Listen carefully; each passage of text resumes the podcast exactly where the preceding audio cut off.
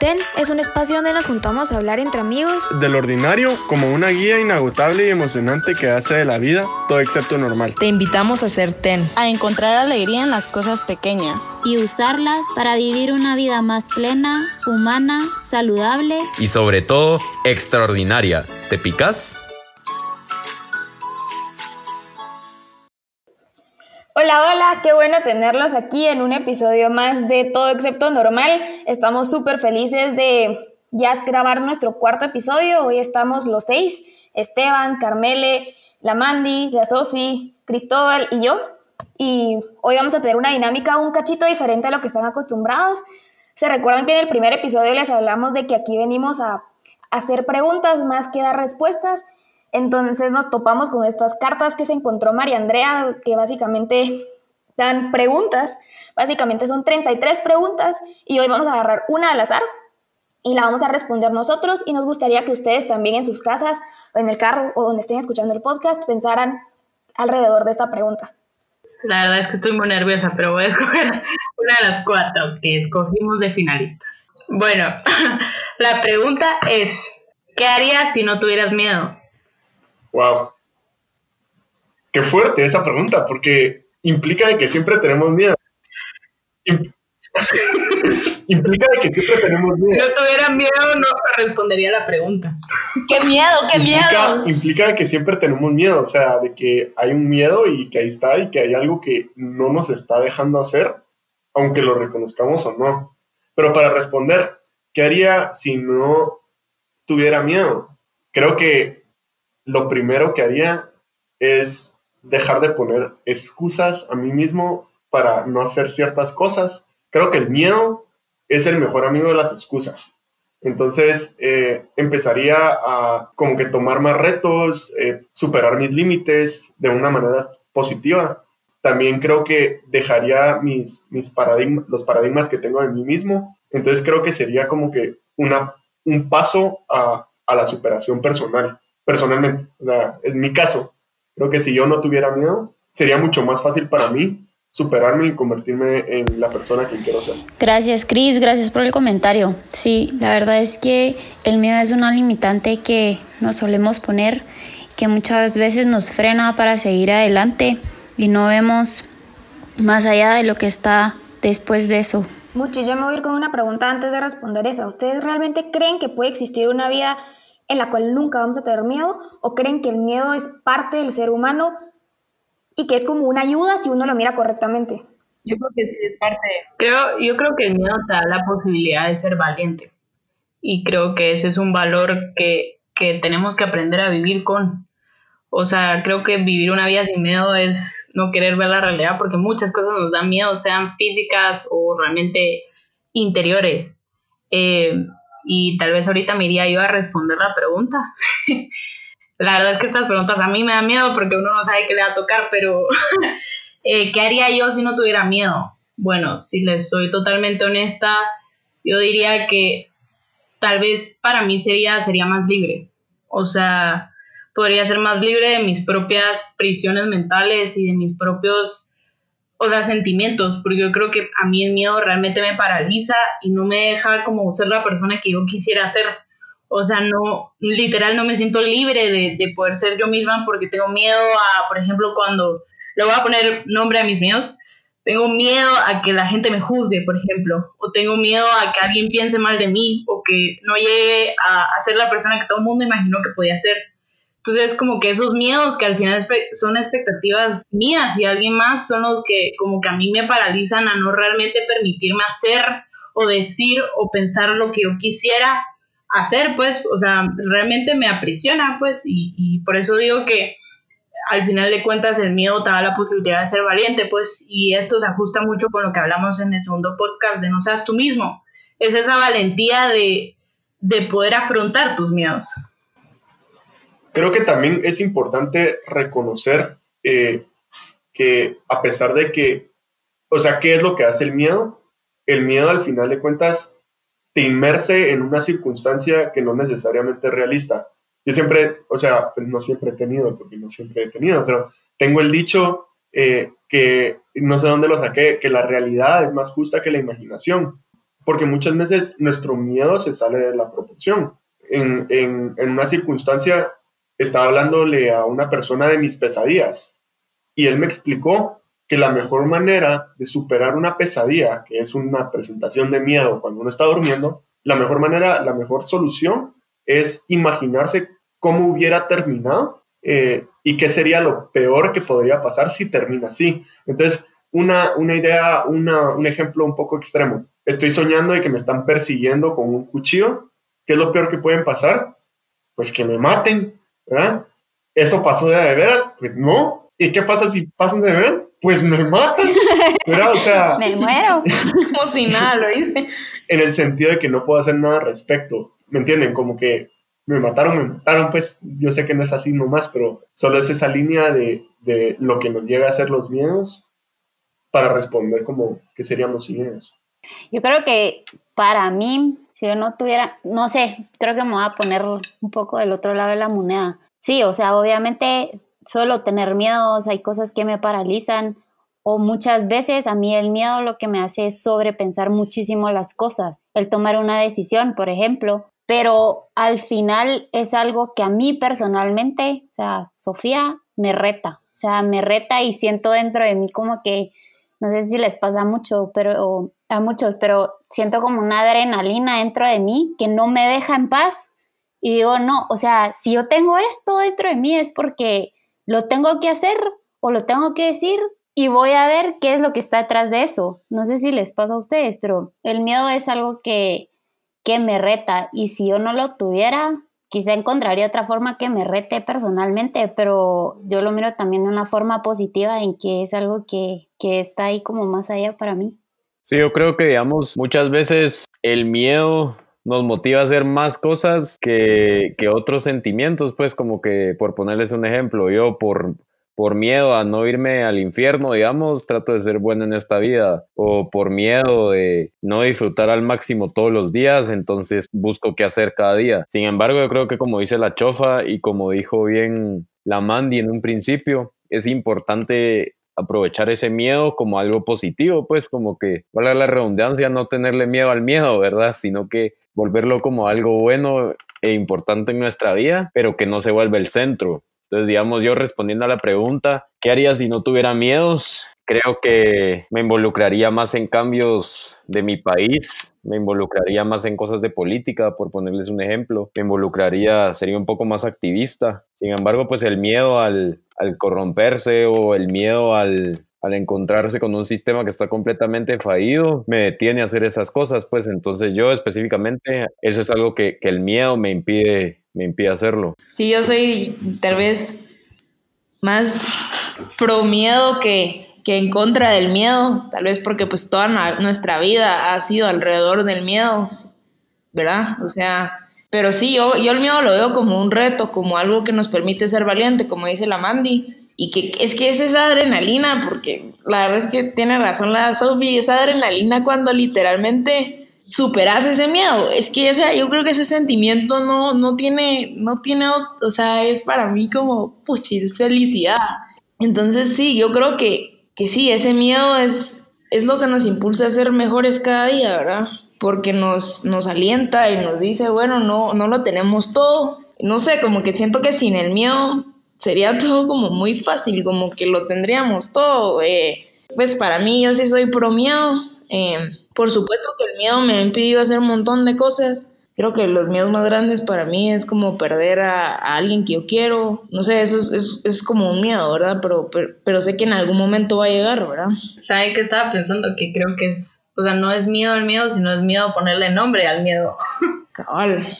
Sí, y sobre eso, sobre eso me atrevería a decir que pues, sí tenemos todos una mentalidad bastante proactiva ante el miedo porque tenemos como la capacidad de las herramientas y pues se nos ha enseñado a siempre ver a lo que puede salir de una circunstancia tal vez incómoda o una circunstancia de miedo.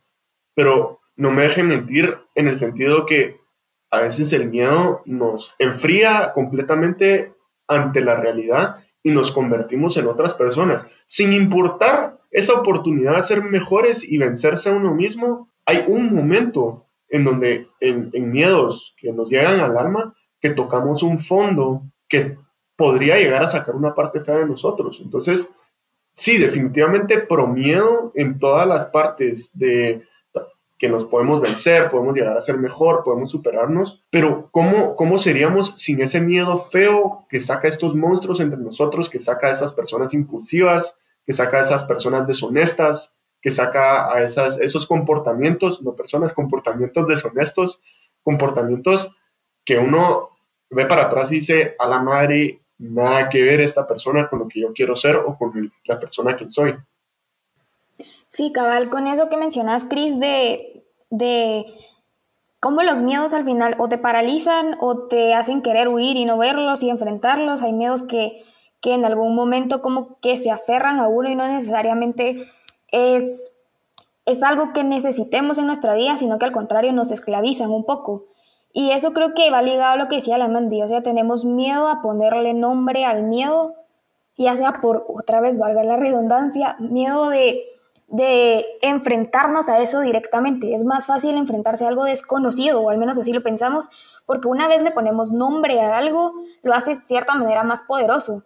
se me viene un ejemplo re, nada que ver, pero yo no sé si ustedes vieron Harry Potter, espero que hayan visto o leído Harry Potter en algún momento, y en las primeras películas en especialmente se ve, o en los libros, se ve en una parte donde ni siquiera dicen el nombre de Voldemort y de cómo, cómo eso hace más fuerte el miedo de que le tienen a esa persona, hace que no quieran nombrarlo lo que él hizo en ellos, pues en, en esa comunidad y todo. Creo que lo mismo nos pasa a nosotros al no querer nombrar nuestros miedos. Es negar o no querer enfrentar lo que realmente estamos viviendo o, no queremos vivir o no queremos hacer. Yo por mi parte, a mí creo que, ¿qué haría si no tuviera miedo? Como dice Carmela, creo que vivimos con miedo y el miedo, si lo tomamos bien, nos impulsa. Pero en este caso creo que yo tal vez tomaría más riesgos. Decidiría tal vez actuar un poquito más y trataría de no sobrepensar tanto las cosas para no, para, para no hundirme en este proceso mental que hablaba la Sofi de, de darle vueltas, darle vueltas, darle vueltas hasta que te llevan a no actuar o no tomar el riesgo que querés por,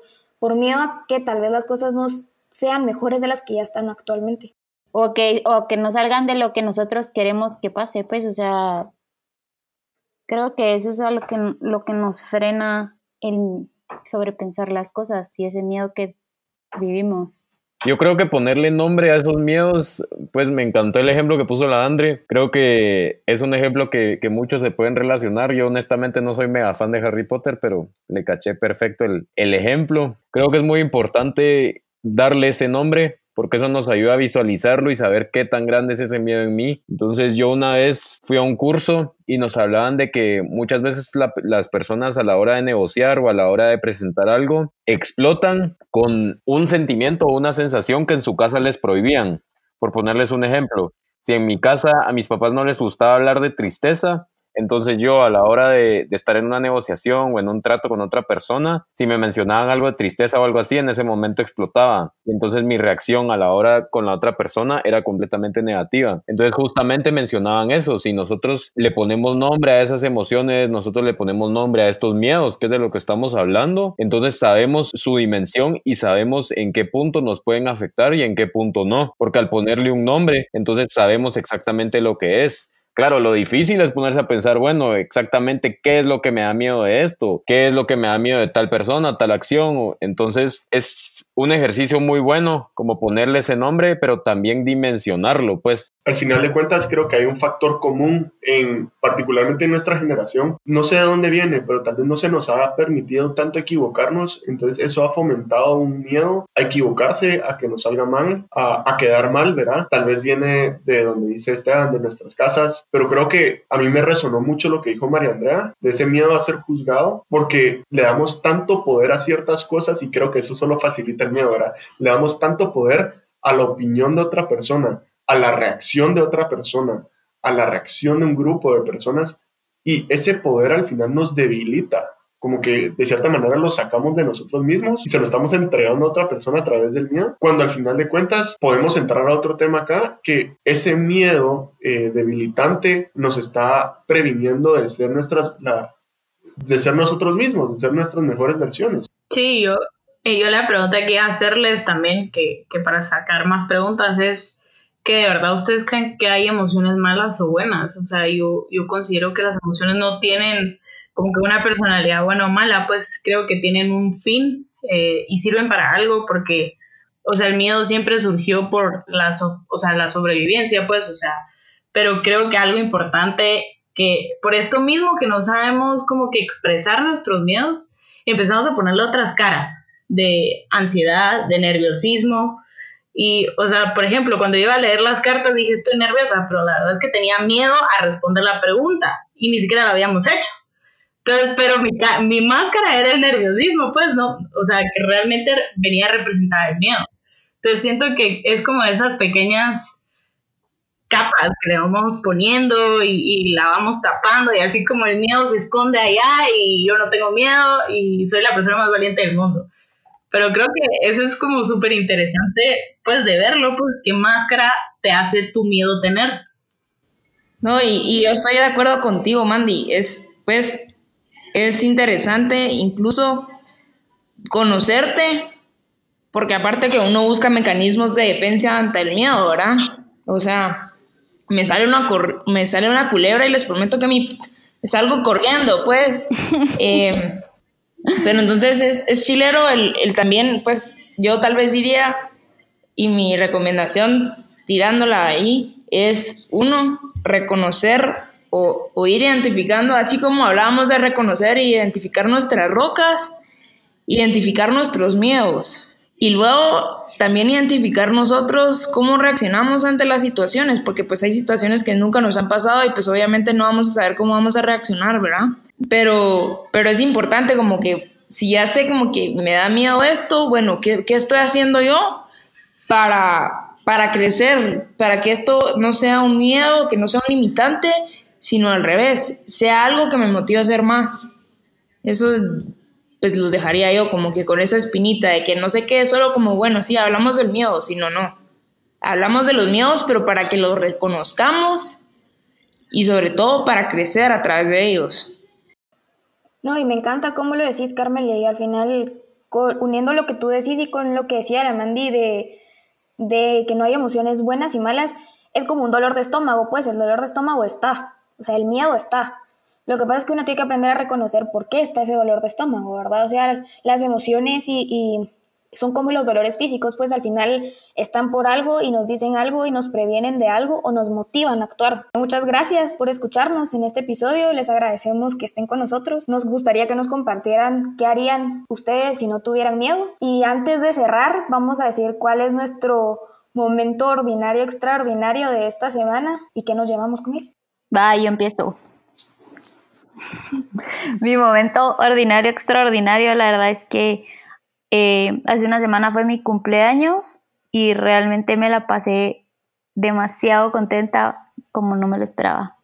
Para mí mi momento extraordinario, ordinario fue tal vez cabal hoy, que tuve una reunión, ah no, fue ayer, tuve una reunión de trabajo y pues con el que es mi nuevo jefe me dijo que, la verdad es que había visto que le había echado ganas y que, quería meterme en muchos más proyectos. Entonces la verdad es que sí me emociona pues ese, esa nueva parte de, de seguir trabajando.